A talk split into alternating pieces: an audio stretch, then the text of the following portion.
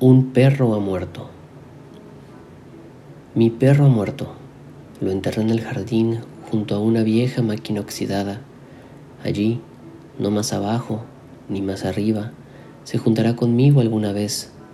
Ahora él ya se fue con su pelaje, su mala educación, su nariz iría, y yo, materialista que no cree en el celeste cielo prometido para ningún humano, para este perro o para todo perro creo en el cielo Sí, creo en un cielo donde yo no entraré, pero Él me espera ondulando su cola de abanico para que yo al llegar tenga amistades.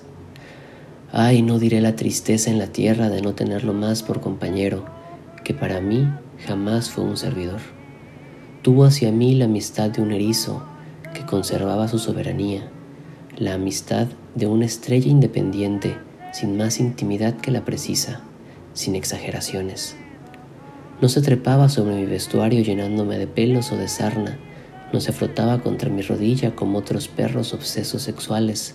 No, mi perro me miraba dándome la atención que necesito, la atención necesaria para hacer comprender a un vanidoso que siendo perro él, con esos ojos más puros que los míos, perdí el tiempo, pero me miraba con la mirada que me reservó toda su dulce vida, su peluda vida, su silenciosa vida cerca de mí sin molestarme nunca y sin pedirme nada.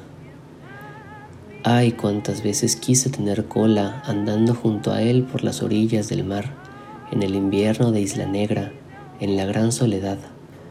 Arriba el aire traspasado de pájaros glaciares y mi perro brincando, hirsuto, lleno de voltaje marino en movimiento. Mi perro vagabundo y olfatorio enarbolando su cola dorada frente al océano y su espuma. Alegre, alegre, alegre como los perros saben ser felices, sin más, con el absolutismo de la naturaleza descarada. No hay adiós a mi perro que se ha muerto, y no hay ni hubo mentira entre nosotros. Ya se fue y lo enterré, y eso era todo.